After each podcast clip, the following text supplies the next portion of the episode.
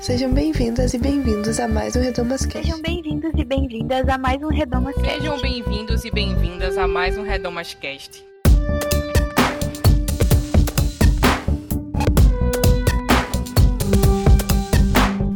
Sejam bem-vindos a mais um Redomas Cast.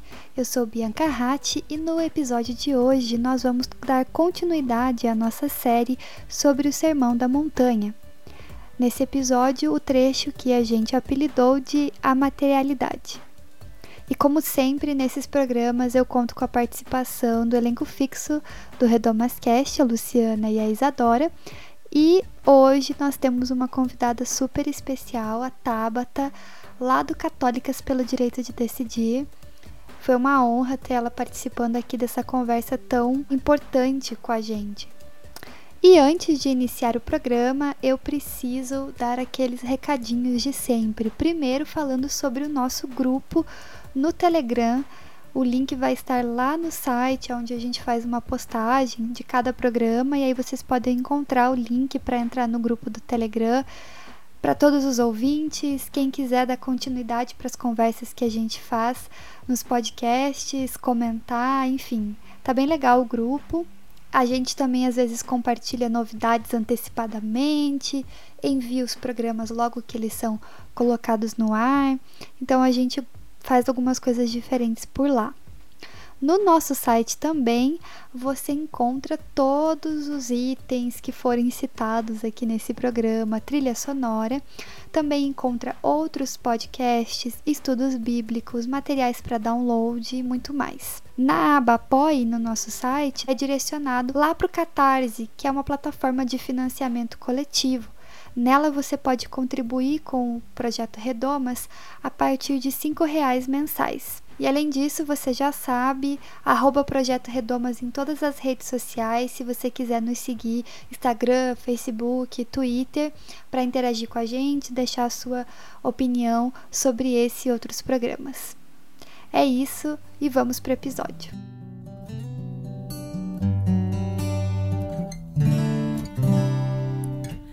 Não tenha sobre ti um só cuidado que seja. Pois um somente um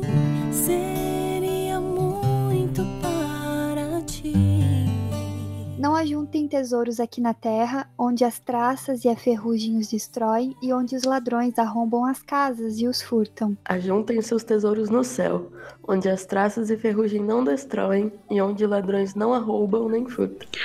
Onde seu tesouro estiver, ali também estará seu coração. Seus olhos são como uma lâmpada que ilumina todo o corpo.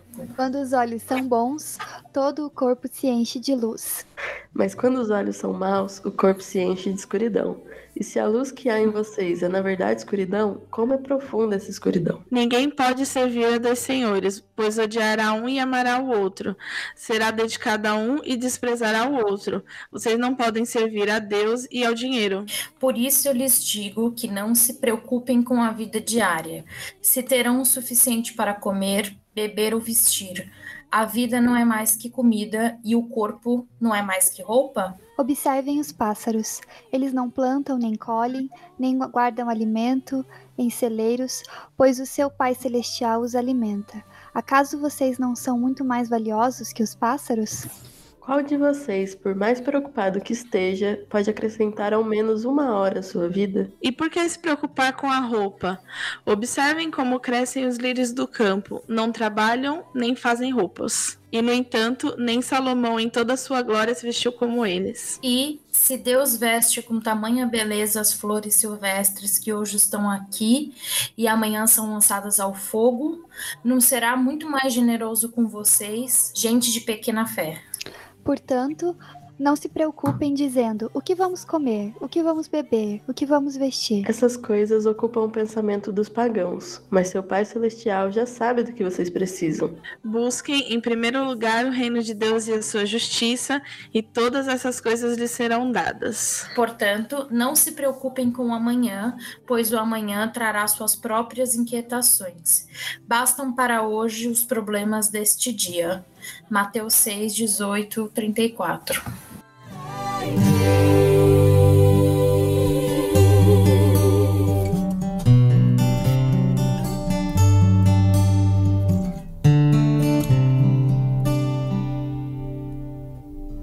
Bem-vindos a mais um Redomascast. E nesse episódio, mais um episódio da nossa série sobre o Sermão da Montanha, nossa série que a gente vem falando, acho que já faz mais de um ano que a gente está trabalhando nessa série, discutindo sobre o texto do Sermão da Montanha. Nesses episódios, geralmente, né, quem está aqui com a gente é o elenco fixo do Redomas e a gente também gosta de trazer uma convidada é, para conversar com a gente sobre esse texto e acrescentar a experiência, a vivência, as impressões dela também. Então, começando é, pelo olá das minhas colegas aqui do Redomascast, Lulu. Oi, gente. Hoje meio fanha. e Isa. Oi, pessoal. E aí, nossa convidada muito especial, que estamos muito honradas de termos aqui conosco, é a Tabata Tesser. Tabata, diz oi pro pessoal e também se apresenta um pouquinho, por favor. Oi, gente, muito obrigada pelo convite.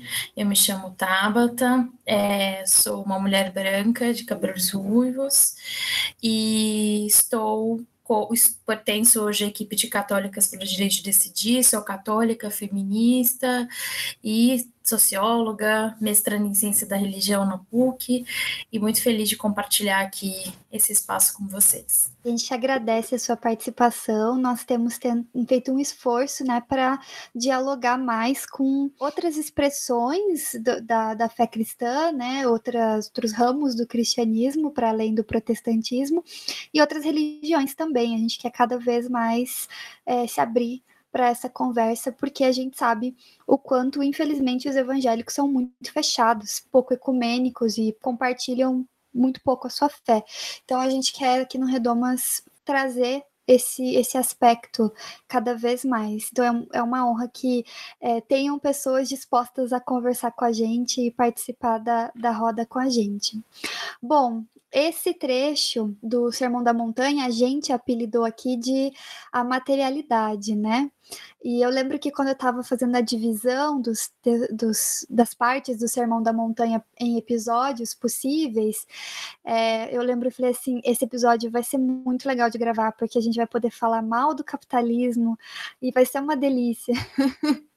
E aí, quando eu fui reler o texto hoje, eu tive uma outra, uma outra impressão, assim, além dessa, né? Para além dessa. Mas eu queria primeiro ouvir de vocês, assim, quais foram as impressões, qual a impressão de vocês lendo esse texto?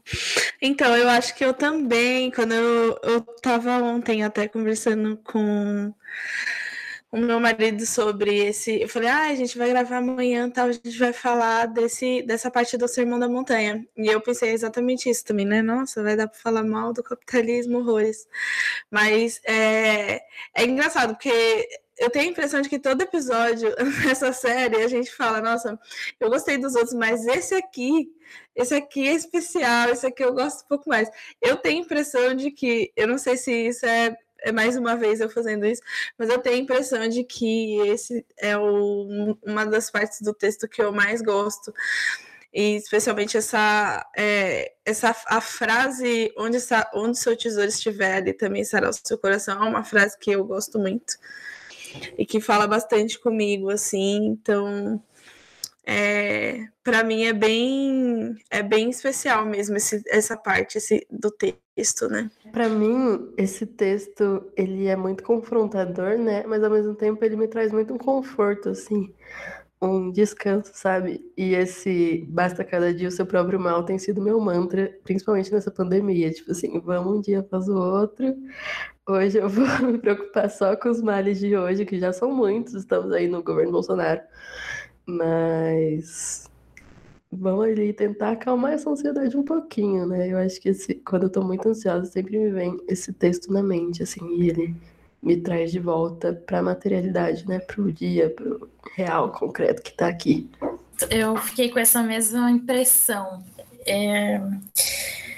Eu acho que me trouxe algumas reflexões. Acho que cada frase específica suscita um tipo de reflexão muito diferente uma da outra. Acho que é um é, é possível aplicá-lo assim a determinadas realidades. Aí eu acho que a primeira coisa que mais tocou era né, o que, que significa o acúmulo de riquezas, mas não só o acumular né, do que a gente né, chama de acúmulo de riqueza, mas como que isso é predatório para o meio ambiente, por exemplo. Então, tem uma parte é, que se relaciona entre a traça e a ferrugem, né, que se destroem. E eu fiquei lembrando muito que quando a gente está falando dessa riqueza, não diz respeito só ao, ao, valor dinheiro, né, como a gente é, é compreendido nas leituras do Capital, mas o que, que essa, esse acúmulo de riquezas tem deteriorado cada vez mais o nosso meio ambiente e que a gente precisa pensar uma ecoteologia feminista, né, que é um tema tão é, prudente e urgente para a gente pensar que a natureza também é extensão do nosso próprio corpo, da mãe, da mãe é, natureza, mas não uma idealização dessa mãe enquanto gestação, que eu acho que é bem importante a gente sempre trabalhar essa romancização que se há da maternidade. Essa foi uma compreensão que eu tive do texto, bastante profunda. E a outra coisa era a lâmpada do corpo é o olho, né? Fiquei pensando, é, lembrando, né, inclusive das pessoas que não enxergam, mas não é disso que eu acho que o texto fala, mas diz que tem outras maneiras de se olhar com outras partes do corpo, se a gente for pensar do ponto de vista da sexualidade, é, por exemplo, né, como que a gente também experiencia é, o nosso corpo como é, uma lâmpada para os nossos desejos e que a gente não olha para nossa para os nossos desejos como algo condenatório, mas como algo prazeroso, né? E quão é tão importante falar do desejo, né, num espaço muitas vezes religioso religioso que condena, né, que criminaliza o direito ao desejo, ao prazer, ao tesão. E eu acho que é sempre bom a gente relacionar que esse olho, né, tá ligado diretamente à noção do prazer. Aqui, eu acho que compreendido aqui um pouco, se a gente fosse trabalhar a teologia erótica, vamos dizer assim. E eu acho que uma outra coisa também que me chamou muita atenção, que é se o nosso olhar compreende as trevas e a luz porque é colocado isso em determinado momento. Se a gente sabe diferenciar o que é treva e o que é luz, e quando se diz que a gente não pode servir a dois senhores, como que é esse senhor, né? E qual o senhor que a gente está falando? Um senhor que se dispôs num período de pandemia a condenar mais famílias ou a combater um, uma tentativa de, né, ou a combater um, um um, uma pandemia que atravessou o Brasil de maneira tão dura. Então, acho que tem a ver também com o macro, né, o, o, o os fundamentalismos religiosos, né, porque não se trata, tem os políticos, tem os financeiros, como é o capital em relação com Deus mercado, mas é, e quais são os nossos senhores, que eu acho que às vezes a gente também tem dificuldade de se fazer, né? Muitas vezes nas nossas leituras patriarcais sobre a compreensão de Deus como uno, pátria, e somente com uma um viés e um, um olhar eurocêntrico, branco, né? Muitas vezes colonial. Então, eu acho que tem a ver com esse senhor também, que muitas vezes é um discurso de universalidade tão perigoso, porque a universalidade ela não compreende as diferenças. E o Deus no, normalmente é visto nesse lugar, o lugar da, branco, o lugar eurocêntrico, mas o lugar também como único e exclusivo. E eu acho que as teologias, a ecoteologia feminista nos propõe olhar para outras diversidades que estão presentes, observando este Deus, que pode transicionar, que pode ser mulher, pode se encontrar num corpo negro, num corpo de pessoa com deficiência, num corpo trans. Então é um pouco essa leitura que eu tive também deste tipo de Senhor que a gente está dizendo servir ao mesmo tempo. Muito bom. Eu acho que a gente vai conseguir explorar melhor essas suas ideias esmiuçando no, nos próximos blocos, porque tem muita coisa interessante que eu agora me suscitou aqui com você falando. E de uma maneira geral, esse texto para mim é, ele é muito interessante porque quando, como a gente vem conversando a, a, respeito do Sermão da Montanha, ele tem camadas e parece que não tem um tópico é, que Jesus não abordou no sermão de uma maneira geral, né? Assim, tem é sempre com essa questão das metáforas que faziam sentido, metáforas e analogias que faziam sentido para as pessoas para quem ele estava falando. É muito interessante e dá para ver muito nesse texto essas metáforas e essas analogias trazem a, a teologia de Cristo ali naquele momento, mas ainda mais chão da vida, né? Todo sermão da montanha tem isso, essas analogias, essas metáforas e uma preocupação com a realidade material das pessoas. Mas nesse trecho acaba ficando mais evidente porque ele vai falar de bens materiais em si. É, e eu acho isso muito interessante, essa preocupação. Outra coisa, esse texto ele é muito importante para mim. Na verdade, ele motivou assim a minha primeira tatuagem, né? Aquele momento de uma história que é totalmente relevante para qualquer pessoa que tá ouvindo, mas eu vou contar. é, mas eu sempre, eu sempre falo muito abertamente disso aqui no Redomascast, que eu tenho muitas questões com ansiedade, assim, é uma coisa bem séria na minha vida. Quando eu senti que não necessariamente eu melhorei, passou, é uma coisa que passa, né? É uma coisa que a gente lida. Mas quando eu senti que eu tinha dado passos muito importantes assim em relação a isso, eu decidi fazer uma tatuagem para meio que me lembrar disso, assim. Eu decidi tatuar lírios, assim. Foi um pouco pensando nesse, nesse texto, né? É, é esse olhar e os lírios do campo, que aqui é a versão que a gente lê um pouco mais moderninha, né? Mas ficou muito famoso esse olhar e os lírios do campo, né? E eu acho que tem tantas simbologias importantes, assim, para mim.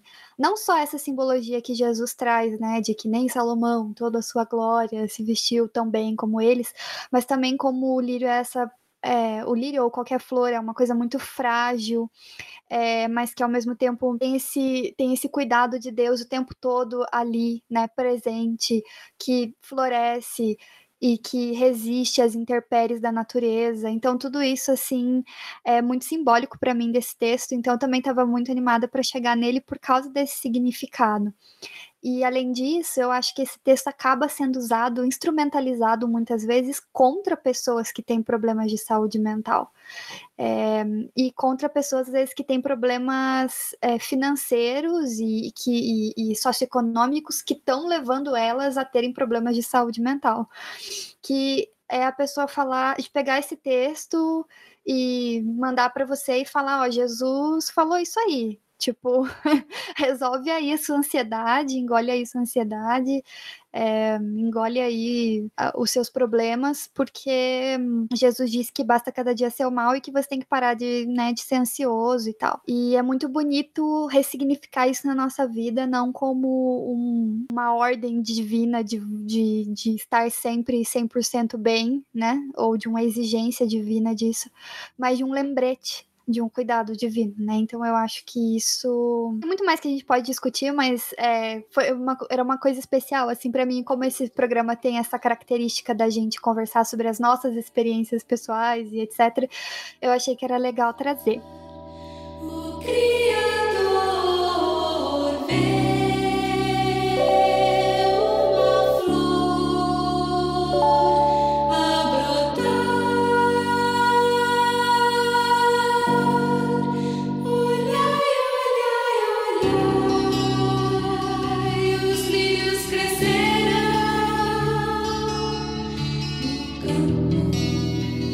O bloco que a gente vai comentar agora é aquele, né, sobre não ajuntar os tesouros aqui na terra, onde a traça e a ferrugem destrói, onde os ladrões roubam, né, para ajuntar os tesouros no céu. A frase que a Isa falou que gosta bastante, também muito famosa, né, onde estiver o seu tesouro, ali estará também o seu coração. E a questão dos olhos, é, que iluminam o corpo, como a Tabata bem comentou, também sobre não servir a dois senhores, né? Que ninguém pode servir a dois senhores, então não dá para servir a Deus e o dinheiro. Muita coisa para comentar, né? Como a Tabata falou, cada linha desse texto gera trocentas e 99 possibilidades de, de, de comentários e interpretação. A gente sempre destaca aqui, eu acho que é uma frase bem comum nesse campo mais progressista do cristianismo que a gente habita, falar que Deus tem lado, né? Eu acho que esse texto ele deixa bem claro assim o lado de Jesus, né? Assim, tipo, sobre a gente não poder servir Deus e o dinheiro ao mesmo tempo. Me chama muito a atenção nesse trecho, esse posicionamento muito é, óbvio que não tem como defender, enfim, né? Vamos lá para as críticas que a gente quer fazer. Não tem como defender esse, esse um sistema de exploração, um sistema de acúmulo, um sistema de exploração não só das pessoas, mas exploração da natureza, como a Tabata bem apontou. Não tem como é, conectar isso com a mensagem de Cristo, né? Não... Uhum.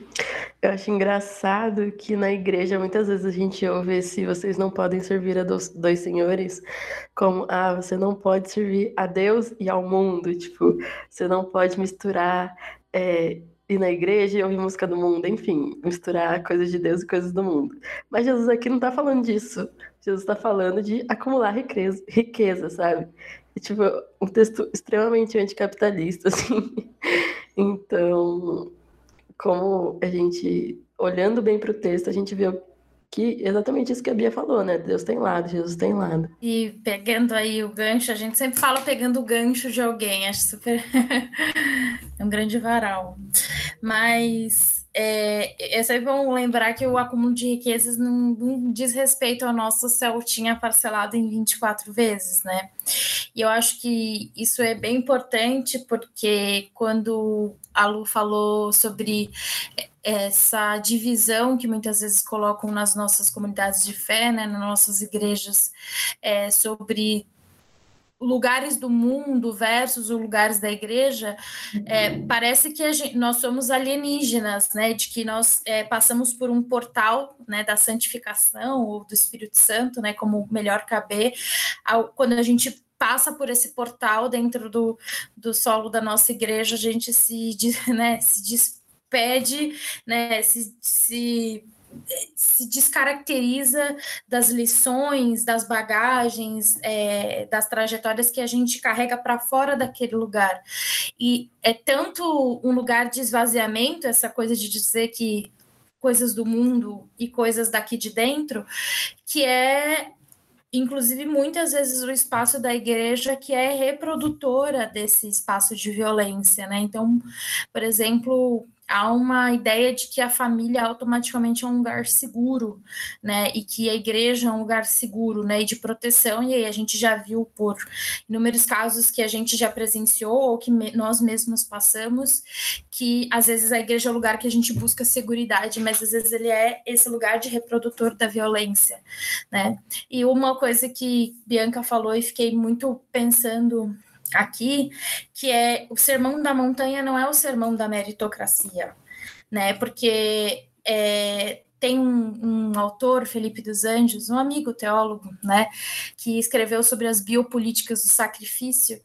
Eu sempre lembro assim da lição, inclusive, que foi ler, porque a gente sempre aprende que para ser feliz ou para ter lugar garantido no céu é preciso ter passado por uma experiência de muito sacrifício. É, né? é como se a felicidade fosse automaticamente um lugar sacrificioso, que, de, né, de praticamente autoflagelo né, é, para esse lugar. E eu acho que essa passagem diz: olha, cada dia um dia e não se renda à dinâmica da meritocracia, à dinâmica do sacrifício que cotidianamente é imposta para nós para alcançarmos esse lugar ideal dentro do céu, né? Como se pudesse haver qualquer tipo de disputa para esse lugar.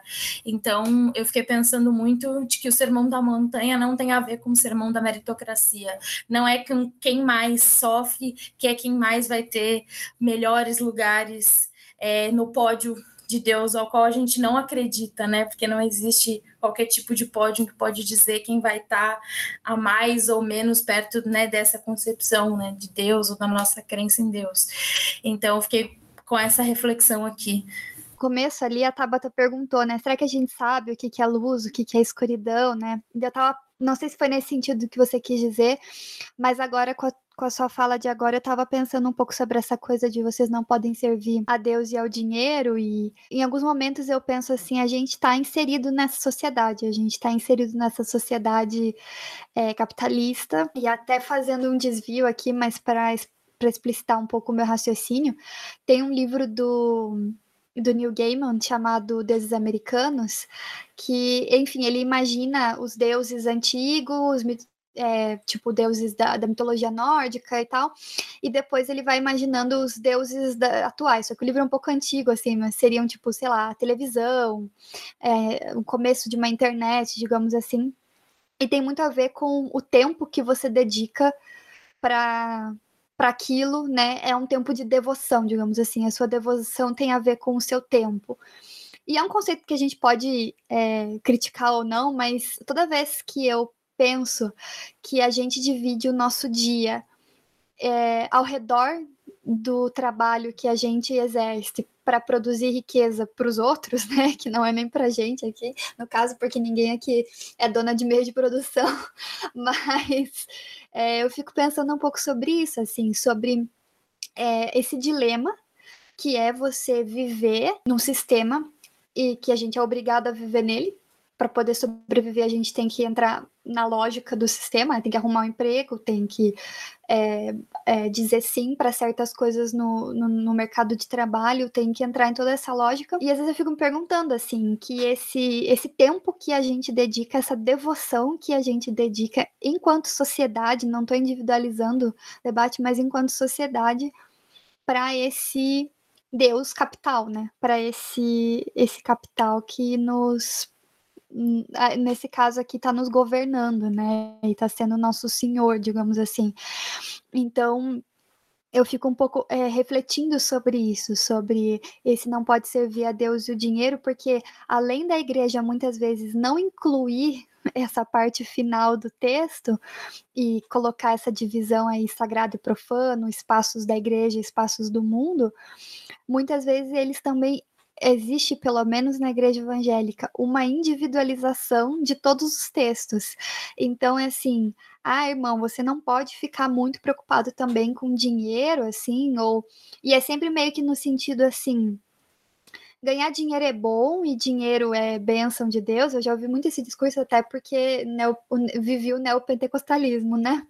Mas ganhar dinheiro é bom, dinheiro é bênção. Também deixa o seu dinheiro aqui na igreja. Então, tipo assim, dinheiro é bom para você reverter para a igreja. É, dinheiro é símbolo do status da benção de Deus para você, mas ao mesmo tempo esse, essa, essa benção tem que se reverter para a igreja, assim, né? É, então individualiza muito, tipo, ah, por que, que você não quer dar oferta? Você está servindo dinheiro, então você está. É, em, vez de discutir o problema real do dinheiro, né? O problema real de que, está que tá por trás disso, assim. Então é só uma reflexão que eu fiquei pensando, será que a gente sabe, né? Essa pergunta, será que a gente sabe o que, que é luz e escuridão? Não sei se foi no sentido que você fez, mas para mim me remeteu a isso, assim, né? Será que a gente percebe a quantidade de devoção? É, eu sei que nós quatro aqui percebemos, mas eu acho que às vezes é até fácil escapar nessa alienação que a gente vive, produzida por esse próprio sistema, o quanto que a gente é, devoto no sentido do tempo que a gente entrega para isso, né? Então, eu acho que é meio dentro de do que vocês falaram, né? É, assim, a frase que eu disse que eu gosto muito, que é né, onde está o seu tesouro. Ali está o seu coração. Se eu pensar mil vezes nessa frase, eu tenho a sensação de que ela vai ganhar um significado diferente, né? Quando eu leio isso, é, eu, por que, que eu gosto muito? Porque ela fala muito sobre prioridades, né? Tipo, como você arranja as prioridades na sua vida, né? Como elas estão. E aí, do ponto de vista tanto né, individual quanto coletivo, porque eu considero que isso seja importante. E é próximo, né? O que eu estava pensando é bem próximo do que a Bia estava falando. É, é muito fácil a gente perder, né? O, o rumo, perder o, o olhar dessa coisa que a gente diz que é, enfim, a vontade de Deus, né? Para a humanidade, para a sociedade, para a gente, para o ser humano, para a natureza. É muito fácil, porque como é que você vai se manter, né? Tipo, e aí eu vou falar do meu, do meu, do meu ponto de vista, né? Da minha experiência. É, eu trabalho, eu sou contadora, eu trabalho, eu trabalho já faz 13 anos que eu sou contadora e trabalho basicamente o ramo de contabilidade que eu sou que eu sou especializada é de empresas de capital aberto. Então eu trabalho geralmente em empresas grandes, né? E é muito difícil, assim. É, eu costumo falar que eu passei por muitas crises, né, da minha vida profissional ao longo desses 13 anos, é, justamente nisso de, né, busca de propósito e tudo mais. E eu hoje, assim, e, e, quando eu digo muitas crises, é muitas crises, assim, já passei, já tive síndrome de burnout, já tive um monte de coisa. E, e aí, assim, eu muitas vezes eu me vejo numa situação de de ter que realmente lembrar, assim, porque é igual a Bia falou, a gente sabe o que, que a gente tem que fazer, é, onde a gente quer chegar enquanto sociedade, pelo que a gente luta, mas o, dia, o nosso dia a dia está um pouco distante disso, porque, querendo ou não, a gente tem que ser pragmático, né? Então a gente tem conta para pagar, e é isso, vamos aí, tem conta para pagar. Mas, então, por isso que eu gosto tanto dessa frase: onde está o seu coração, está o seu tesouro, porque é uma frase que me lembra rearranje suas prioridades e lembre sempre onde você, onde tem que estar sua mente, onde tem. E aí eu costumo falar sempre que tipo nesses últimos anos eu no começo eu pensava de uma maneira muito individual, de ah, eu acho que o problema é, enfim, é a minha carreira, é o meu chefe, é e hoje eu sei que o problema é o capitalismo, o problema é o mundo em que a gente vive, é o sistema em que a gente se, né, tá inserido. Então, é por isso que essa, essa frase fala muito comigo, assim, é uma frase que me lembra, por isso que eu sempre, eu sempre nos outros episódios eu falei isso, hoje eu vou falar de novo. Esse, esse, texto, esse texto do Sermão da Montanha, eu tenho a impressão de que eu, tenho, eu tinha que ler todo dia ele, né? Para lembrar que, beleza, a gente tem nossas coisas para fazer, mas existem, as prioridades não são essas. As prioridades não são só, é, enfim, né, atender as demandas do mundo e aí se perder e aí correr esse risco de né, se perder nessa alienação e tudo mais. Enfim, eu viajei aqui porque é uma reflexão bem doida na minha cabeça essa. E uma outra coisa é com relação à nossa experiência de fé mesmo, né? Assim, eu também tive a maior parte da minha vida em igreja pentecostal. E assim, é uma coisa inacreditável, né? Tipo, o, o tamanho da distorção. Realmente, eu sempre ouvi esse texto nesse sentido, tipo, ah, onde está o seu coração, está o seu tesouro? O seu coração está na igreja, o seu coração está é, configurado de forma que você doe todo o seu tempo e recursos para a igreja, né? E, e aí a gente entende, a gente aprende que, na verdade, Jesus estava falando é, sobre o que a gente deveria pensar enquanto sociedade, enquanto mundo, enquanto né, seres humanos, enquanto tudo mais. E, e aí eu acho que é sempre bom a gente falar, né, do quanto é demoníaco esse sistema, do quanto é, é por causa da, da, minha experiência de fé, eu aprendi a ter uma certa rejeição com a palavra pecado, sabe? É, e de não gostar muito de chamar as coisas de pecado pela culpa que isso essa palavra carrega, né? Mas se eu tiver que dizer é, sobre algo que eu considero pecado, eu diria que é isso, né? Esse pecado estrutural que a gente vive, que a gente é, enxerga e que a igreja é uma ferramenta para perpetuação de. É, eu acho que nunca é demais dizer que é isso muitas igrejas eu sei a gente sabe que estão sendo um grande antro de cultos a mamon ao dinheiro e que isso é extremamente pecaminoso. Eu sempre falo que para mim não tem escândalo maior do que um pastor entrar chegar de Land Rover numa igreja entendeu? Com sapato italiano e e terno de alfaiataria para pregar para gente que não tinha de, que não tem dinheiro para passagem do dia seguinte para o trabalho, entendeu? Então, acho que não quer demais dizer isso, que as prioridades da igreja estão é, no Brasil, igreja evangélica no Brasil, sobretudo, estão totalmente distorcidas. É, no meio de uma pandemia, eu, a gente teve acesso a uma notícia de que é, a Igreja Internacional da Graça de Deus colocou uma ordem de despejo de pessoa, de despejo não, de desapropriação de pessoas que tinham, não, que por causa da pandemia, da situação de desemprego, né, ficaram sem ter onde morar e ocuparam né, um espaço, um terreno que era da igreja. E a igreja não vai fazer nada com esse terreno nem tão cedo. E resolveu tirar essas pessoas do único lugar que já está muito longe de ser o ideal do que é, cada pessoa é digna de ter. E a igreja resolveu tirar essas pessoas de lá e deixar elas ainda mais sem nenhum suporte, sem, sem uma moradia do que elas já estavam. Então, é desse tipo de coisa que a gente está falando e é disso que Jesus estava falando nesse texto e é preciso que a gente saiba e que seja sempre reforçado. É, aqui no Projeto Redomas a gente sempre está deixando bem claro a nossa posição com relação a essas coisas, né? E assim, como a gente sabe que a gente é formiguinha, né, praticamente, nesse mundo de, de igreja evangélica brasileira, nunca é demais dizer. Então, que a gente consiga arranjar nossas prioridades de maneira mais coerente com o que Jesus disse nesse texto, como igreja e, de, e individualmente.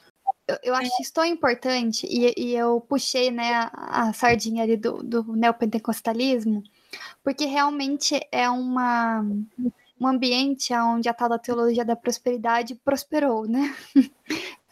floresceu.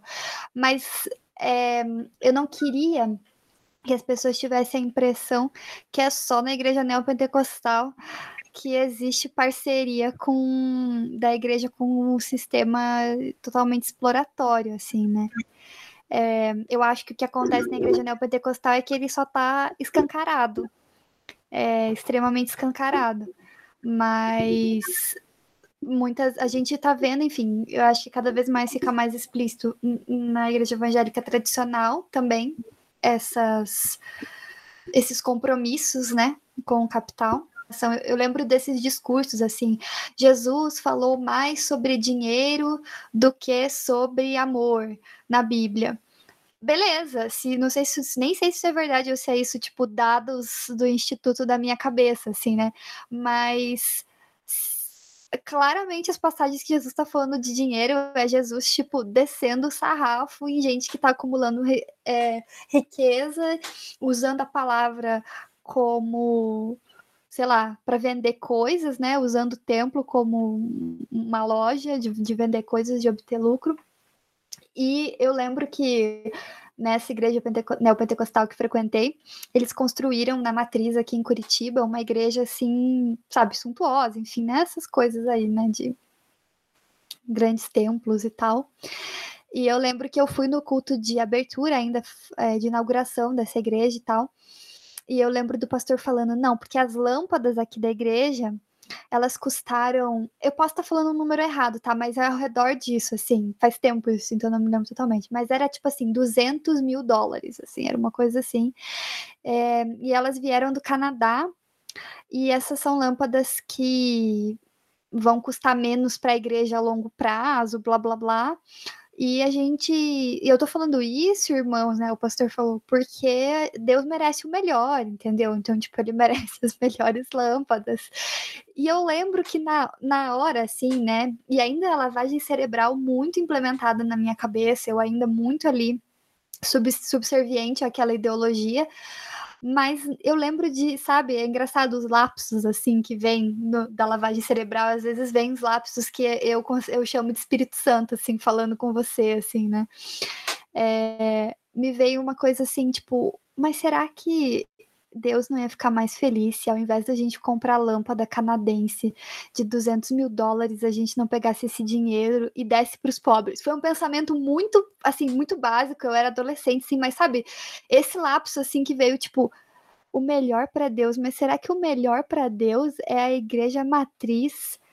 gastar 200 mil dólares em lâmpada canadense, tipo, me veio essa, essa reflexão. Então, eu acho que como eu falei, né, o neopentecostalismo escancara uma coisa que é muito antiga, tanto que depois de sair desse ambiente e entrando num ambiente assim, é, encontrando muito mais pessoas de igrejas tradicionais, ter que ler coisas como: ah, não, mas Jesus não defenderia o socialismo.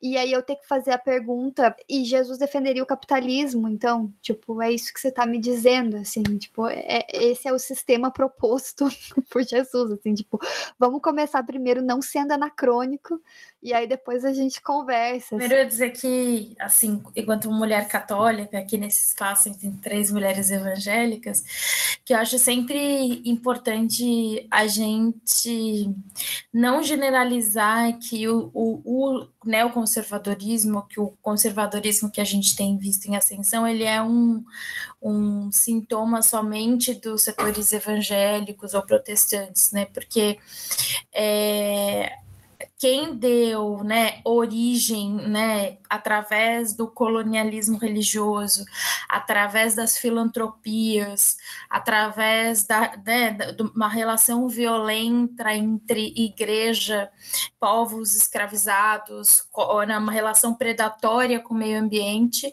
é, foi a relação que a, a institucionalidade, né, a hierarquia católica teve em relação ao nosso, ao nosso território na Constituição do Brasil. Eu acho que é sempre importante a gente dizer isso, que é por isso que a gente carrega, né, o catolicismo carrega a gênese, sim, desse desse neoconservadorismo que a gente vê hoje desdobrado na teologia da prosperidade que não está só presente no protestantismo, há diversas expressões católicas, como na renovação carismática católica, como dissidências da própria TFP, né, da tradição família e propriedade, que propõe esse tipo de metodologia da teologia baseada na meritocracia, né, seja do corpo, seja do dinheiro, seja do sacrifício.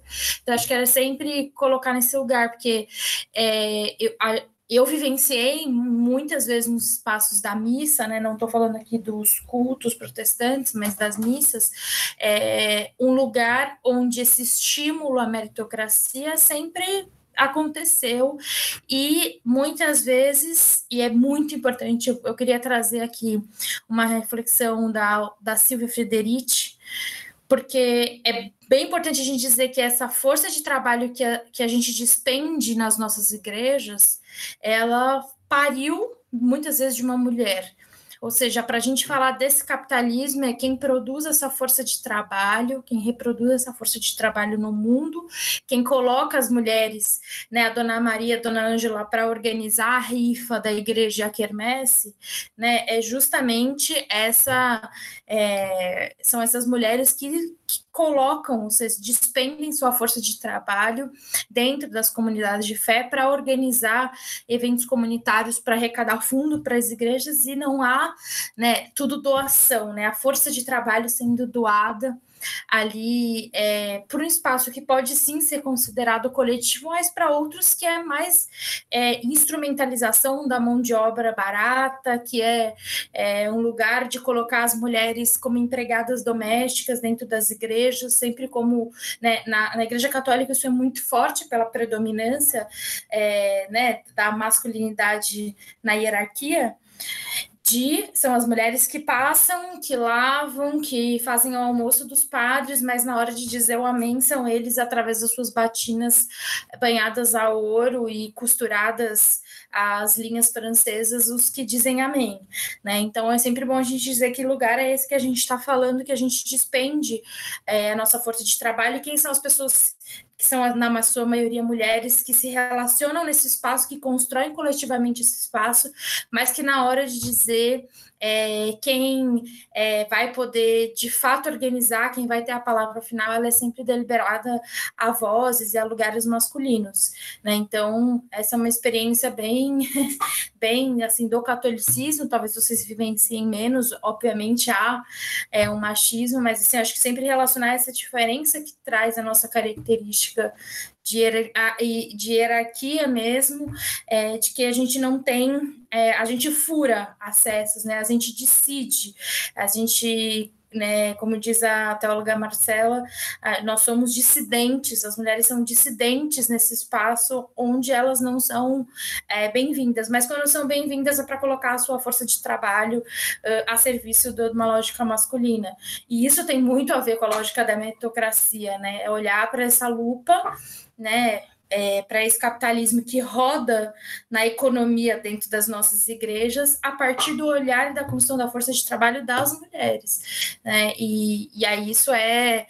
Tem a, a Bianca falou da devoção, da alienação, aí se coloca um monte de características de atributo nesse doar, dessa mulher doar, é, desconsidera ela, então desconsidera o seu prazer, desconsidera a sexualidade, se criminaliza tudo que pode ser potente no corpo de uma mulher, mas esse mesmo corpo funciona e precisa funcionar para colocar a sua força de trabalho à disposição de um trabalho comunitário que quem tem a voz final é majoritariamente as figuras masculinas, né? Então acho que é sempre bom pensar também nesse, nesse lugar. Eu até queria, Tabata, se você puder expandir um pouco mais na questão que eu acho que ficou lá no começo do programa, porque eu acho que a gente falou bastante sobre a questão sistêmica do capitalismo, acho que a gente cobriu bem essa parte, mas a questão da lâmpada, que eu acho que foi bem interessante, uma perspectiva bem diferente desse foco mais material e tal, só para. Porque eu acho que os ouvintes, como eu, devem ter ficado curiosos, assim, com essa, essa questão que você falou da lâmpada, da questão erótica, então se você puder expandir nisso pra gente, por favor. Eu acho que sempre uma contribuição que a gente pode trazer é que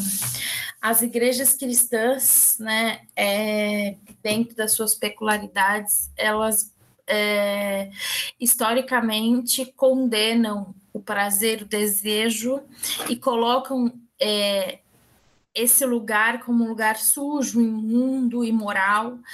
É, existe uma sexualidade é, única, pensada e formulada para que a gente tenha que seguir, né, que é né, a heteronormatividade. Nós não estamos falando aqui de compulsividade, nós estamos falando de orientações é, morais que colocam-se por anos e por diversas perspectivas dentro das nossas igrejas que fazem com que é, as, as, sexualidades que são dissidentes desses espaços sejam invisibilizadas ou se justifique através né, das questões bíblicas, muitas vezes é, um lugar de criminalização, mas o que está por trás, né, se a gente for falar aqui a, dessa criminalização do desejo, criminalização de um de uma forma dissidente de exercer a sexualidade tem justamente a ver com a ideia de que pessoas não podem desejar, pessoas não possam, podem sentir tesão, que as pessoas não podem exercer a sua sexualidade de maneira é, justa. Né? A teóloga feminista Mary Hunt diz que sexo bom é sexo justo e seguro. Isso quer dizer que é pensar a noção de sexo na chave da justiça social, como um direito para quem quer exercer, para quem não quer exercer, também tem o seu direito garantido, mas é pensar que também as formas que foram colocadas de exercer essa sexualidade também foram colocadas a partir de um eixo heterocisnormativo, né? Eu acompanho a Jenny Papos, até se vocês, ela é uma líder indígena, Jenny Lopes, inclusive, é, que tem feito várias contribuições anticoloniais da perspectiva indígena para a gente pensar o que seria que para descolonizar a gente precisa descatequizar, né? E quanto que a gente, inclusive nos setores evangélicos, ainda é muito catequizado na lógica da moralidade sexual. Então, pensar a, lâmpada, a nossa lâmpada, o nosso olho, enquanto um lugar também é, do desejo, que pode ser olhado como um desejo, não como uma exploração e uma violência, porque por vezes também nós mulheres sabemos muito é, o preço do olho é, da, da violência sexual, da, o preço do olho do assédio, né? Basta um olhar precaminoso, violento, a gente já se reconhece num lugar inseguro, mas agora eu estou pensando em olhar para esse olho a partir da ótica do não, eu, eu quero experienciar, eu quero viver é, essa, essa exercer essa sexualidade e de forma segura e justa. E por que, que a gente fala segura e justa? Primeiro, porque as nossas igrejas não falam de combate às DSTs, A AIDS não se fala de uso de preservativos, a gente não conversa sobre métodos anticoncepcionais, é, a gente não conversa sobre o DIU, e a gente viu nas últimas semanas uma notícia que tem muito a ver com o caráter das nossas igrejas, porque até muito há pouco tempo se pedia permissão para qualquer coisa, isso era no espaço, sobretudo, da igreja, e a gente viu é, organismos de saúde, né, planos de saúde perguntando é, as mulheres que elas tinham que perguntar aos homens se eles estavam de acordo ao fato delas utilizarem o DIU, né, um método anticonceptivo, para não engravidarem. O que é um absurdo, mas que nós que nós que estamos nas igrejas cristãs, a gente sabe que essa ordem é, de maneira autorizada ou não superficial sempre existiu. Então a gente está falando desse lugar que criminaliza a sexualidade, mas que não dá nenhuma outra oportunidade que criminaliza o, último de, o uso de métodos contraceptivos é, e que é, não tem de maneira é, explícita, né, no seu espaço, na sua organização, um lugar para a gente falar sobre saúde sexual das mulheres e dos homens, né? Que muitas vezes as pessoas acham que prevenção da gravidez, sobretudo quando a gente está falando de adolescentes, é só uma tarefa das meninas né? Então se coloca também o lugar da sexualização exclusivamente como um lugar das mulheres e homens como os, os né, os, como os, os detentores dessa, é, dessa sexualidade moral, né? Então, ideal. Então, eu fiquei pensando um pouco nessa ótica também. É o direito ao desejo, o direito à sexualidade, a exercer a sexualidade de maneira consensual e justa, e quando a gente fala de justa, é a justiça e o acesso à informação a esses meios para que você exerça essa sexualidade. E aí, nesse sentido, Estado e igreja não deviam se relacionar enquanto cordões umbilicais, mas eles deviam, just, que é o que acontece hoje no Brasil, né? Uma relação muito profunda entre Estado e religião, mas era compreender no espaço religioso como essas, é, é, esses debates eles nos influenciam, né? Então, eu tenho várias amigas muito antes de lutar pela legalização do aborto, ao qual eu vi com, comprar remédios abortivos, ao qual eu ajudei a comprar muito antes de me afirmar feminista na luta é, pela descriminalização das mulheres, porque do, não, é, não é sobre o aborto. Então, é é justamente desse lugar que não olha para esses dados, por exemplo, que é tão importante a gente dizer sempre possível, que é, é, hoje no Brasil as mulheres que mais fazem aborto são mulheres confessionalmente cristãs, mas a gente criminaliza o sexo, o aborto, as mulheres e diz que o problema é justamente criminalizar é, né, o ato e não discutir sobre a sexualidade na chave da justiça reprodutiva. Muito bom.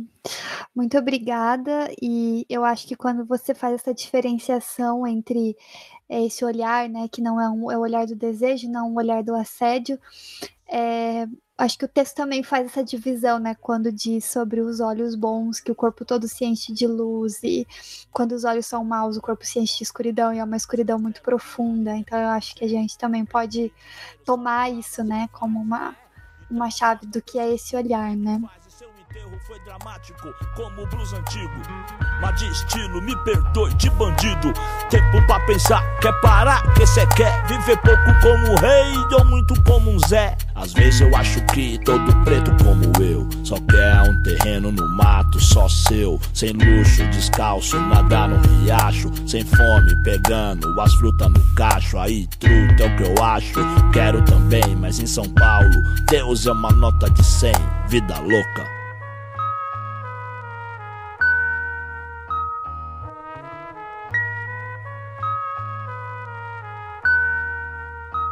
Então vamos passar para o próximo bloco, então. O próximo bloco tem esse foco.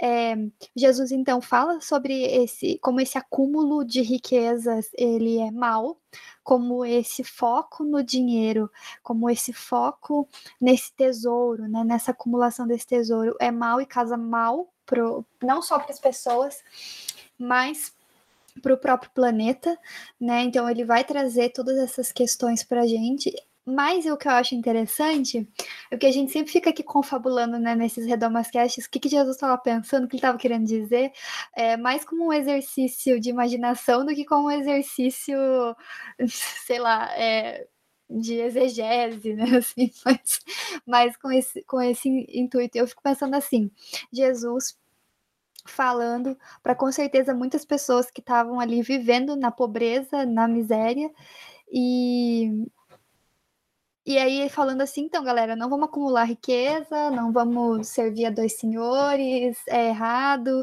E talvez, é, talvez percebendo a cara das pessoas, tipo, beleza, mas eu preciso comer, eu preciso pagar os meus boletos aqui, né, daquela época, eu preciso comer, preciso me vestir, tenho criança para dar de comer, tenho que cuidar aqui da, da minha mãe, que agora é viúva, tenho que, enfim, tenho que viver, né, de alguma forma.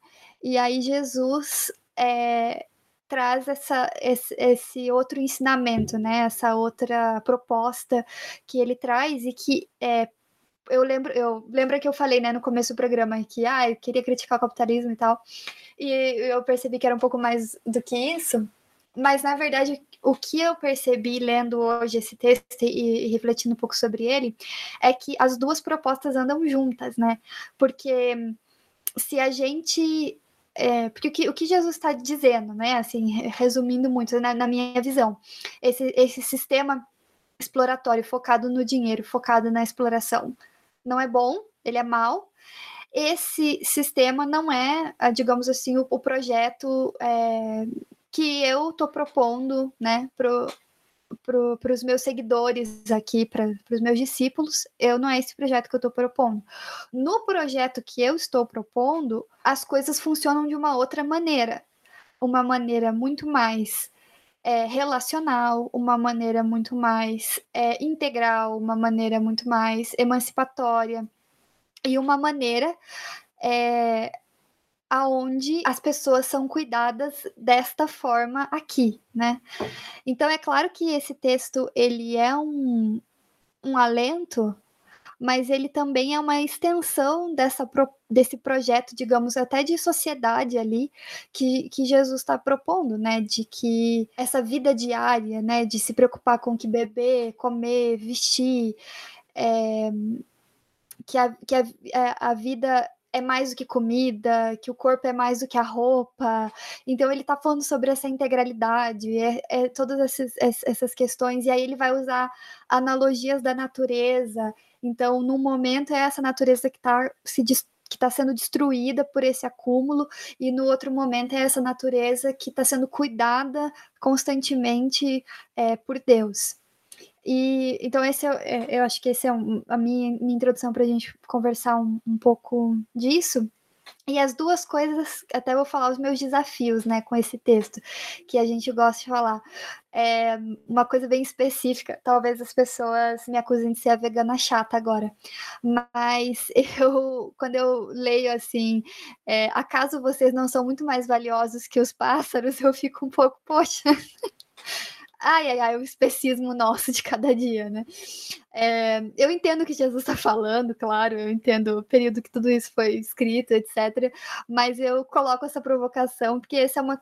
É, nunca me atingiu isso, né, lendo esse texto, mas quando eu fui reler ele hoje, eu falei, nossa, me deu um, me deu um negócio, assim, né? Tipo, eu, e talvez, talvez os ouvintes que não entendam esse meu incômodo encorajam encorajo a darem uma olhadinha no que é especismo e por que, que eu tenho esse incômodo, né, de que nós também somos animais e que a nossa vida é, não é mais importante necessariamente do que esses animais, né? Então é, é, é essa questão, assim. Mas eu acho que aqui Jesus está trabalhando com uma ideia que é, é cultural, inclusive daquele povo, de entender o ser humano como ápice da criação, né? Como aquele que é a imagem e semelhança de Deus. Então ele está trabalhando com essas ideias para transmitir essa mensagem, né? Então eu, eu, acho que é sempre importante ter em mente para quem que quando a gente lê um texto para quem que ele é, né? Assim. Jesus fala: "Acaso vocês não são muito mais valiosos que pássaros?" É uma pergunta. Então você pode é. falar: "Não". Verdade. Posso discutir com Jesus. É aquele tweet do Imagina Jesus multiplicando pães e peixes que você me mandou e a pessoa dizendo eu sou vegano. Sim. e eu só pensando, gente, pão pode ser vegano, tá tudo bem. É, mas enfim. E outra coisa que me incomoda, não que me incomode pela leitura que eu tenho hoje, mas me incomoda aquelas leituras passadas, né? Que a gente sempre comenta que, ah, na igreja a gente sempre ouve esse texto sendo trabalhado dessa forma. E isso fica com a gente, né? É, essas maneiras de ler, né? Que diz ali, busquem em primeiro lugar o reino de Deus e a sua justiça e todas essas coisas lhes serão dadas. Isso é um texto assim que eu acho que é instrumentalizado de novo, de uma maneira muito meritocrata, como a, a Tabata bem vem falando, né, dessa questão meritocrata e da igreja instrumentalizando do tipo, esteja aqui na igreja, faça as coisas para a igreja, primeiro a igreja, depois todas essas coisas é, dadas a você. E num, num ambiente onde é um pouco mais escrachado essa questão do dinheiro, então dê oferta para a igreja, contribua com esse projeto e tal, tal, tal, e o resto das coisas Deus vai prover Deus proverá e etc.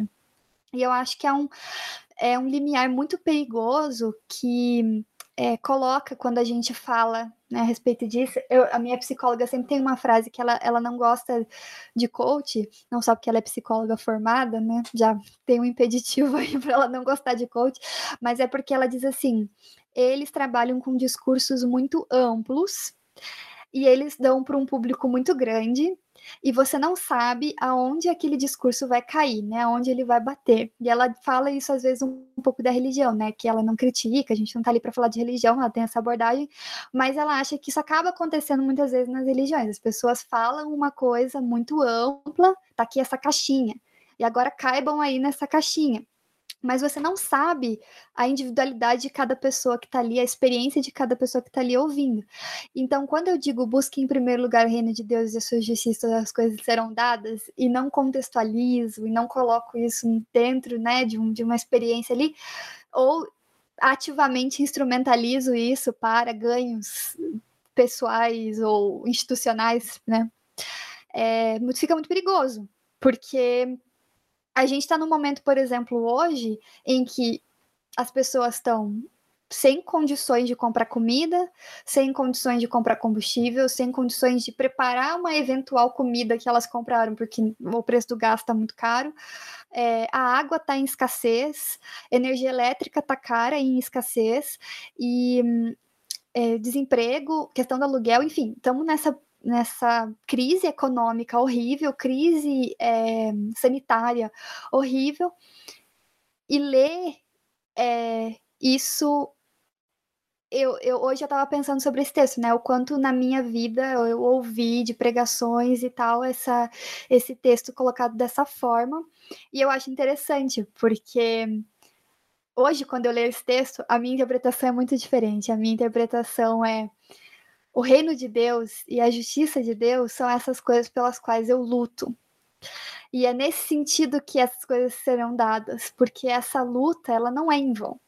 Essa luta não é em vão, essa luta, é, por mais que seja muito difícil, e assim, eu não vou dizer que eu tô vivendo um momento mais esperançoso da vida, acordo todo dia com esperanças que vai dar tudo certo. Não, não é isso que eu tô querendo dizer. Mas ler esse texto hoje ele com outra chave, com outra vivência, com outra questão. É assim, essas coisas lhe serão dadas nesse sentido, nesse sentido dessa luta, nesse sentido é, do, dessa justiça que, que eu tenho buscado. Então, são essas as dificuldades, digamos assim, que eu é, briguei hoje com esse texto, né? Porque a gente também gosta de contar, assim, as nossas brigas com o texto. Então, eu briguei com ele um pouquinho hoje, assim, mas também saíram coisas boas. Acho que a chave para mim, eu concordo com tudo que você falou, Bia. E a chave para mim nesse sentido foi ressignificar o, esse justiça, né?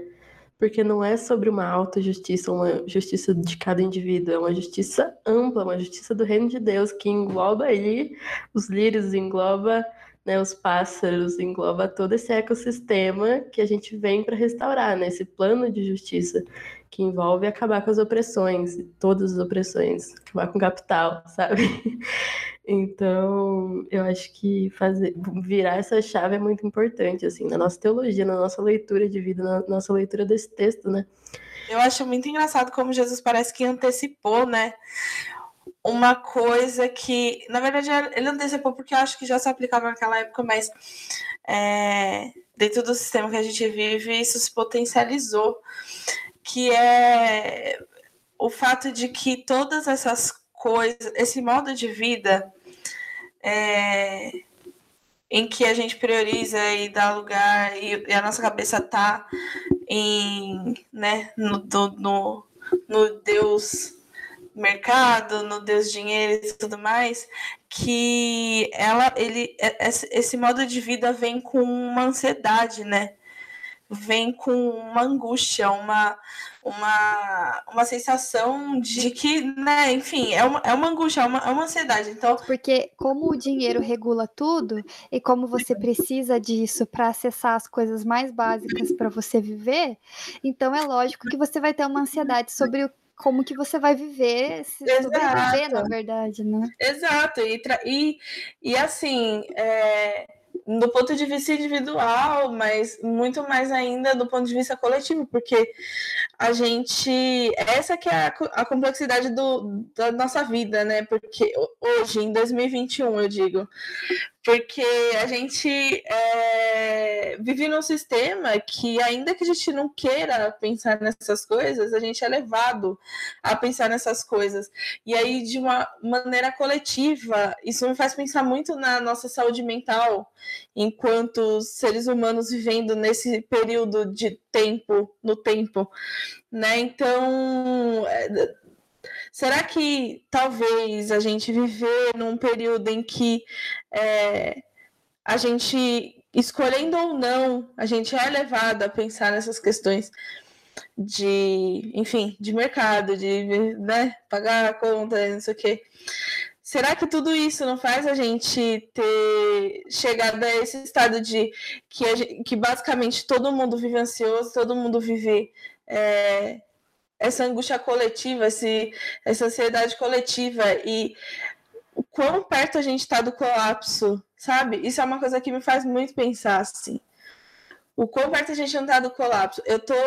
Eu tava, eu tava falando no Twitter isso, que eu tô, tô tentando pensar depois dos memes né, na internet é, geracionais, depois que pessoas da minha idade descobriram que não são mais o centro da internet do mundo e as únicas referências possíveis, eu comecei a pensar muito assim sobre essas pessoas mais jovens, né, geração Z e tal. E aí eu, uma das coisas que eu percebo muito é que é um, são pessoas que vêm, parece que vêm com uma angústia muito grande, né? E eu, de, e assim, muita gente da minha idade, millennials, né? Eu tenho 31 anos, fala, nossa, mas esse pessoal aí não quer nada com a vida, não quer pagar boleto. A gente tá aqui porque a gente já pagou boleto, a gente já paga boleto, vocês não gostam de boleto porque vocês não pagam. E a gente paga, né? É, e aí eu fiquei pensando, né? Eu falei assim, gente, mas é, assim, parece que é só um ressentimento, né? Que eu fiquei. Hoje eu já enxergo essa afirmação como, gente, os milênios estão amargurados, porque eles queriam não ter que se preocupar com isso. E aí, como você vai pedir de uma geração que está chegando? Como você vai pedir uma pessoa, de uma pessoa de 17 anos que se engaje no sonho do. Porque eu, com 17 anos, eu era. Eu, eu, eu tinha 17 anos no governo governo Lula, né? Vamos começar daí. Então, assim, eu era muito mais esperançosa do que do que o jovem de hoje, né? Então era assim, eu vou dar um trampo, vou, meu, vou me matar, né? E eu vou conseguir melhorar de vida, eu vou conseguir é, ajudar minha mãe. Eu sou uma, assim, com 15 anos eu morava na periferia, na zona norte de São Paulo, né? Eu queria ajudar minha mãe, eu queria sabe? É, falar, nossa, eu vou, eu queria, meu, enfim. E, e aí eu fico pensando, cara, você tem 17, 18 anos hoje, sabe? É uma coisa que a gente olha para vezes e fala, cara, é. não sei se eu estava tão certa de achar que era essa a resposta para as coisas. Então, enfim, viajei de novo aqui, né? Mas, mas é, eu pensei nisso, assim, lendo, que Jesus, ele antecipou isso, que essa, esse meio de vida em que você coloca o dinheiro é, como centro, né, é uma, tem um custo é, psicológico, né, é um, é, vem com uma ansiedade, vem com uma uma inadequação que você precisa sempre de, né, alguma coisa sempre mais e mais, enfim, você nunca tá sossegado, nunca tem paz, né?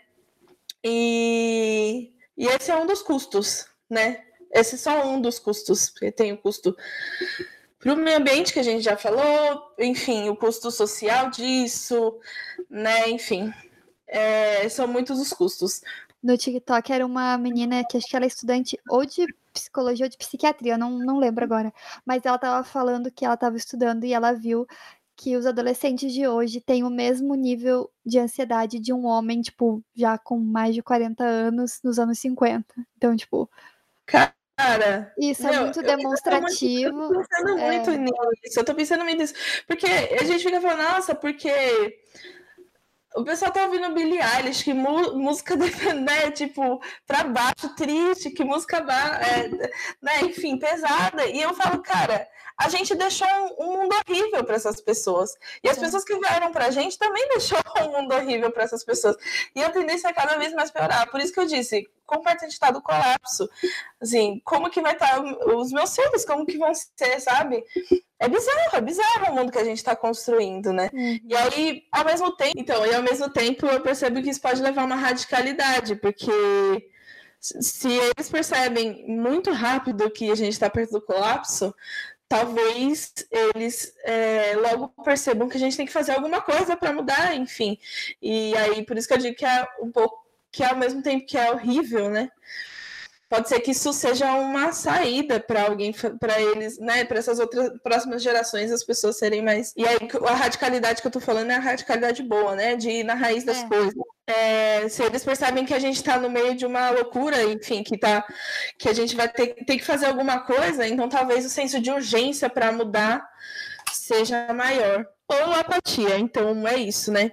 Tem muitos caminhos, porque também pode levar ao ecofascismo, pode levar para é, apatia. Quantos, assim, eu não sei se no, ao redor de vocês também isso aconteceu, não só durante a pandemia isso assim, né, acendeu, mas a quantidade de pessoas que jovens especificamente que trabalhando é, começaram a abrir para vender brigadeiro, para vender costura, para fazer vela, né, em casa, artesanal, para entregar marmita.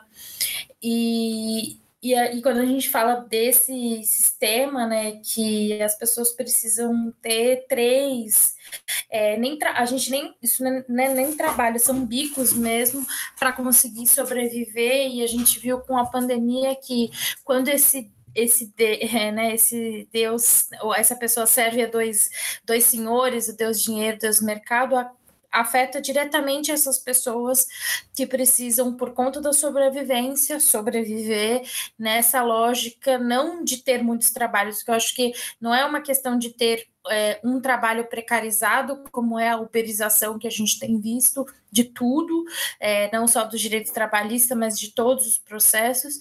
Mas então tudo se é, é entregue em casa, tudo se é na porta, né? Tudo, né? O, o capital das startups nunca gostaram tanto da história da pandemia como essa de poder precarizar, né, de não garantir direitos trabalhistas e fazer com que a gente tenha que ter dois, três trabalhos precarizados e fazer bico e trabalhar os finais de semana. E aí, com a justificativa, eu vejo pela, pela minha irmã, né, que trabalha numa empresa. É, e na pandemia eles deram a desculpa que não vão pagar é, pediram para que ela, eles não fizessem as horas extras que eles sempre é, faziam, que eles não iam pagar mais é, horas extras para ninguém. Só que muitas vezes a minha irmã sobrevivia com um dinheiro também de fazer as horas extras também como parte de contar aquilo como trabalho. Né? Então, se viu na pandemia a gente se colocar dentro de casa um trabalho que não paga a nossa internet, que não paga a nossa alimentação, nos coloca né, numa lógica de que o nosso home office, sem dizer que o nosso home office é a nossa casa, é, a nossa, é mais louça, é mais comida dentro de casa, mais tempo cozinhando, né? Então, como pensar uma hora de almoço para as mulheres que precisam fazer o almoço, pensar, preparar o almoço e ainda depois lavar louça e guardar? Isso é impossível na lógica do home office, né? Para quem tá, obviamente que as empregadas é, domésticas tão, têm que se arriscar para sair de casa para viver é, muitas vezes reféns do risco, mas para aquelas que puderam de maneira muito precarizada fazer o home office não é um luxo, né? Então eu fiquei pensando muito também de como essa precarização afetou na pandemia diretamente nós, mas que as empresas se sentiram legitimadas em precarizar cada vez mais o nosso trabalho, né? Em, e, por exemplo, as igrejas é, querendo ficar, né, querendo ficar abertas no, durante a pandemia e não olhando para essa realidade de circulação do vírus. Então, eu acho que isso tem a ver com servir os dois senhores também, né? Tinha o Deus vida e Deus morte. Quando você diz que no meio de pandemia é, é, você precisa, como é, tarefa número um da sua vida, ir até a sua igreja, senão você está condenado aos pecados, você está dizendo que é preciso servir um Deus da morte, porque é colocar nós, nossa família, em contato direto com o vírus. E outra coisa que eu estava pensando, que a gente falou aqui, mas existe algo que é uma pandemia global que há muitos anos mata muita gente, coloca as pessoas em situação de exploração, que mata o nosso meio ambiente. Essa pandemia se chama capitalismo, é um fenômeno global e que tem destruído as nossas relações, tem destruído a maneira como a gente se coloca no mundo e tem domesticado basicamente tudo, né, na nossa vida. Por um momento aqui a gente comentou um pouco sobre isso, mas como que é, a lógica mesmo é, do capital faz. Eu estava lendo um texto esses dias falando sobre o Deus Mercado, inclusive, e ele falava como que os, os níveis de, de relaxamento mental nosso é, mudam quando a gente entra dentro de um shopping, porque a relação entre gastar e o desejo né, que o capitalismo impõe para a gente de ter tudo desperta no nosso universo psíquico, né? Algo que a gente acha que é só material, né? A gente está falando de materialidade aqui no Sermão da Montanha, mas que descarrega na gente, ou seja, a gente se sente mais aliviado ao comprar ou gastar, né? A gente vê uma indústria do algoritmo, né, e da segmentação produzindo cada vez mais espaços é, completamente afinados a comportamentos. Então, é, e é o capitalismo em aliança com a tecnologia, né? E não a tecnologia indígena, mas a tecnologia a serviço do capitalismo, essa que a gente está falando aqui. Então, eu acho que é preciso a gente pensar também é, nesse lugar de, de denunciar esses sistemas de morte também, né? Que condenam a gente diariamente a uma, a um, uma lógica do sacrifício, a uma lógica do morticínio, acho que é bem importante. Os pássaros cantam afinado,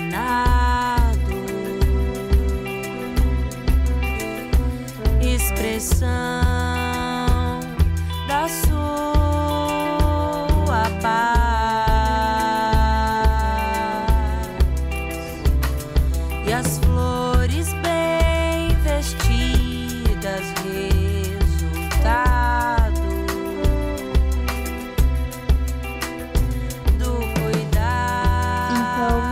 Passar para os pedidos de oração, é, eu acho que não tem como olhar para esse texto e pedir a Deus força para lutar, assim, para continuar. Eu estava no início dessa semana conversando com a Lu sobre um certo limbo é, empregatício no qual me, de, empregatício não, de carreira, um limbo de carreira que eu estou vivendo, assim, é aquelas decisões que a gente tem que tomar entre o pragmatismo e o sonho, é, entre a realidade e, e a vontade, enfim, né? Eu acho que o meu pedido é nesse sentido, assim, forças para é, seguir nessa luta, assim, mesmo nos dias em que a gente olha e eu acho que tem repetido muito esses dias na minha vida, em que eu olho e falo, não tem solução, tá? Realmente tá tudo indo pro buraco e sei lá, tipo, naquela vibe, se o mundo acabar em barranco, eu tô me encostando.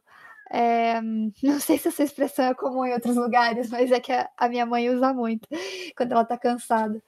E mas assim, meio nesse sentimento, assim, né? Então eu acho que é, é força mesmo, né?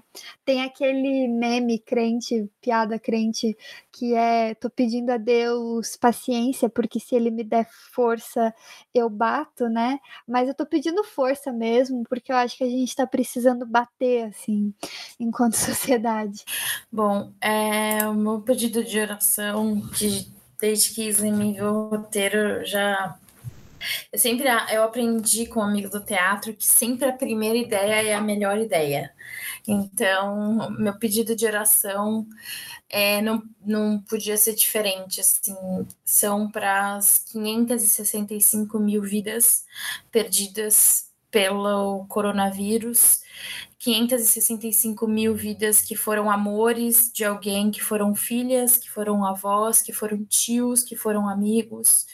É, e eu acho que é preciso não só falar numericamente, mas humanizar os números, quantificar esses amores, né? Quantificar quanto que essa pandemia trouxe mais dores, mas que a gente possa assim dar uma vela para cada um, cada uma é, que foi vítima de uma pandemia que infelizmente no Brasil tinha vacina.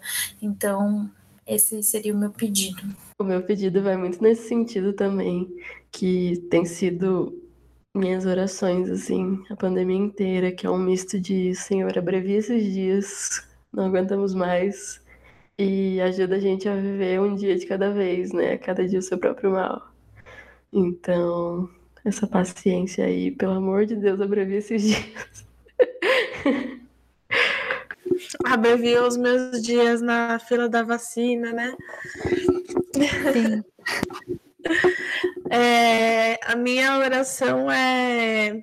Acho que é na mesma linha de vocês também do que a gente falou, né? Então, a minha oração é que, é, que Deus ajude a gente a manter os nossos olhos, a nossa mente, nosso coração nas reais prioridades que é, que Deus Deus faça com que a gente consiga ser uma igreja que esteja organizada de maneira a tornar efetiva a, a justiça de Deus e o reino de Deus na terra e paz, né? E um, um dia, um pouco mais de dias de descanso, é, um pouco mais de refrigério desse dessa angústia coletiva, dessa é, ansiedade coletiva e desse, desse trauma coletivo que a gente tem que chamar de trauma coletivo mesmo que a gente tem vivido é um trauma coletivo.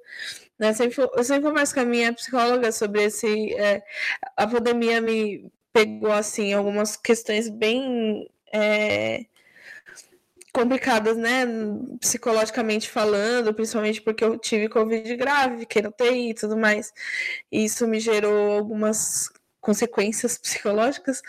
É, e aí, e assim, o aspecto coletivo desse trauma é uma das coisas que eu percebo que mais dificultam, né? Então, é, para mim, a parte mais difícil da pandemia foi a onda de março desse ano é, porque justamente a gente achava que estava saindo disso, né? Tinha já vacina.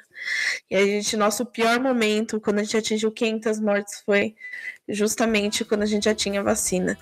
É, não foi quando a gente não sabia com que a gente estava lidando, qual era a doença, a gente não sabia nada, né? Foi bem depois. Então, é, a gente vai precisar de cura, sabe? Desse processo todo. Então, eu peço por isso também, a minha oração é por isso também. Ama também os que vêm do gueto. Cuida daquele que é branco ou preto. Meu Deus é negro, meu Deus é índio. Deus é mulher, Deus é menino. Ama também os que vêm do gueto. Cuida daquele que é branco ou preto. Meu Deus é negro, meu Deus é índio.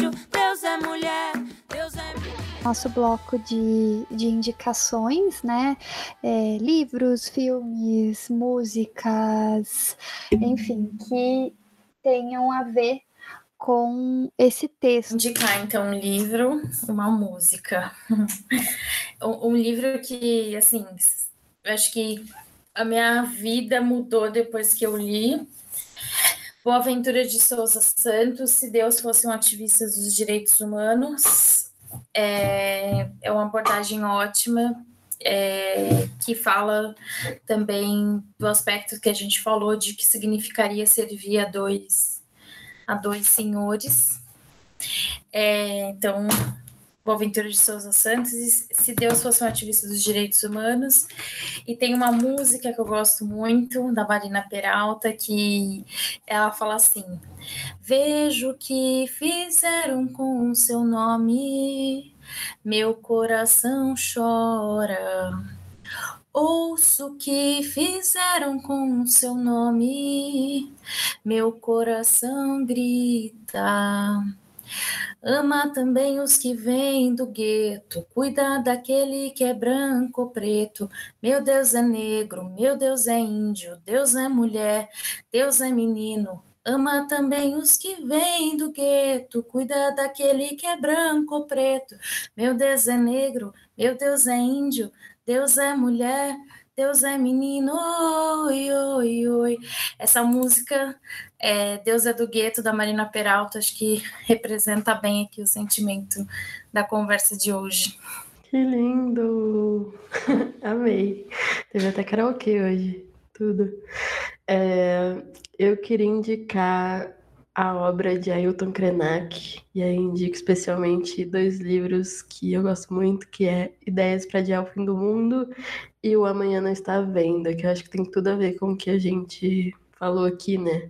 Eu acho que essa perspectiva de Jesus é muito. tem essa perspectiva indígena, né? Lembra muito, assim, o discurso. Eu acho muito bonito. E, enfim, Ailton Krenak é um grande ícone e tem muitas palestras dele no YouTube, enfim, procurem conheço. Eu vou indicar um livro que eu li recentemente, O Lado Semeadora, é um livro da Octavia Butler, e é um livro interessante porque ele fala muito, assim, tem muito a ver com o que a gente estava tá, falando do ponto de vista da, enfim, da gente, como eu falei, né, o quão a gente está do colapso, então ele é um livro que imagina, assim, é, é, essas realidades próximas do colapso, é, e, e, e assim, e ao mesmo tempo ela, ele fala de um ponto de vista meio místico, meio filosófico, meio religioso, é, de como enxergar o, o mundo numa situação dessa, enfim. Então, é, é, um livro bem legal, assim, livro de ficção mesmo, e que eu li recentemente eu gostei bastante. Bom, eu estava pensando aqui sobre essa questão de indicação, e eu acho que as indicações foram muito nesse sentido do que a gente conversou aqui, é, especialmente sobre o meio ambiente, sobre essa questão do sistema e tal. E é, eu queria deixar uma, uma, uma, indicação. Eu não vou lembrar exatamente o nome do vídeo, mas eu vou deixar linkado no post. É, é um vídeo da Sabrina Fernandes, do Tese 11, onde ela fala um pouco sobre repensar o nosso conceito de abundância. E e aí ela, ela tá, tá, falando um pouco sobre consumismo, tá falando um pouco sobre é, consumismo individual, mas também sobre o nosso sistema desenvolvime desenvolvimentista, muito difícil a palavra. É, mas essa ideia né, do desenvolvimento e de continuar extraindo da terra como se a terra sempre fosse continuar dando, né? Como se fosse um recurso é, inesgotável, né? Então, eu queria recomendar esse vídeo porque eu acho que assim ele é uma, uma introdução muito boa para quem está começando a pensar essas coisas, para quem está começando a repensar esse sistema onde a gente vive. E nesse vídeo dessa ideia de abundância me fez é, refletir muito sobre o que, que é abundância para a gente, né? É, é, esse acúmulo de tesouros, é esse ter muitas coisas, é o que, que é um país rico, entre aspas, né? Mas é o que, que é um país abundante. E eu acho que essa palavra, eu acho que esse vídeo se conectou muito comigo por causa dessa. É, dessa frase de Cristo, inclusive sobre a vida em abundância, né? Que a gente tem é, tão como também uma dessas frases que a gente repete, repete no cristianismo. Então, quando eu assisti esse vídeo, é, meio que organizou muitas dessas coisas na minha cabeça sobre o que, que é abundância. E aí, quando a gente olha para perspectivas indígenas, como, como a Lu é, indicou, a gente começa a repensar essa ideia de abundância. Outro vídeo legal que até mesmo, acho que foi a Isa que mandou no nosso grupo recentemente, que tem o Krenak, e ele fala um pouco sobre essa questão. É, e é engraçado, ele tá naquele programa Papo de Segunda, é, papo de segundo do GNT, que é só homem conversando, é tipo o oposto, assim, no Redomascast. E aí, mas ele, inclusive Lulu já participou desse programa aí, gente, muito chique. Mas é muito interessante, é o vídeo até um pouco, como posso dizer, assim, cômico em alguns momentos, porque é, o Krenak tá falando, né, sobre essa questão mesmo de como a gente olha para a sociedade, como a gente olha para essa ideia de abundância, não com essas palavras, mas ele está falando exatamente disso, assim. E, e os outros participantes do programa estão tipo, não, mas olha só, todas as tecnologias que a gente criou, todas as coisas que a gente consegue fazer, como que a gente ia chegar até aqui sem elas e tal. E aí o, o Ayrton Krenak fala a gente ia chegar em outro lugar, na real, né? Assim, a gente ia estar tá aqui, a gente não precisa de todas essas coisas. É, então eu acho muito interessante, assim, porque parece muito simples, né? E aí parece tão simples que parece impossível, mas não é impossível, assim. Então. Eu queria indicar Vida Louca Parte 2, que é simplesmente a minha música preferida do Racionais. Assim, é a melhor, sou ministrada. sou ministrada por Mano Brown. Eu amo essa música demais. E olha assim, ó, é difícil falar uma, uma melhor música Racionais é difícil, mas essa é a minha, minha música preferida. E principalmente pelo final dessa música, porque é uma coisa que, é, nossa, eu me sinto sempre, sempre sinto contemplada. No final do, de Vida Louca, parte 2, o Mano Brown fala, é, ele fala assim, às vezes eu acho que todo preto como eu só quer um terreno no mato só seu, sem luxo, descalço, nadar no riacho, sem fome pegando as frutas do cacho. Aí truta é o que eu acho, quero também, mas em São Paulo Deus é uma nota de 100. Então, por que eu gosto tanto disso? Porque, é, primeiro que eu sinto que é isso, né? Então, assim, é, eu enquanto uma pessoa preta, ele tá falando disso, né? Às vezes eu acho que todo preto como eu, e eu, eu sinto que é isso, que assim, no fim do dia a gente não precisava de tudo isso, assim, né? Que o, o combo, o colonialismo, o patriarcado, o capitalismo, né? Colocou aí, impôs sobre a gente. É, mas a contra... justamente a contradição que a gente estava falando é tão fácil de se perder disso e tudo mais, porque a gente está no meio disso tudo e às vezes a gente não consegue fugir muito.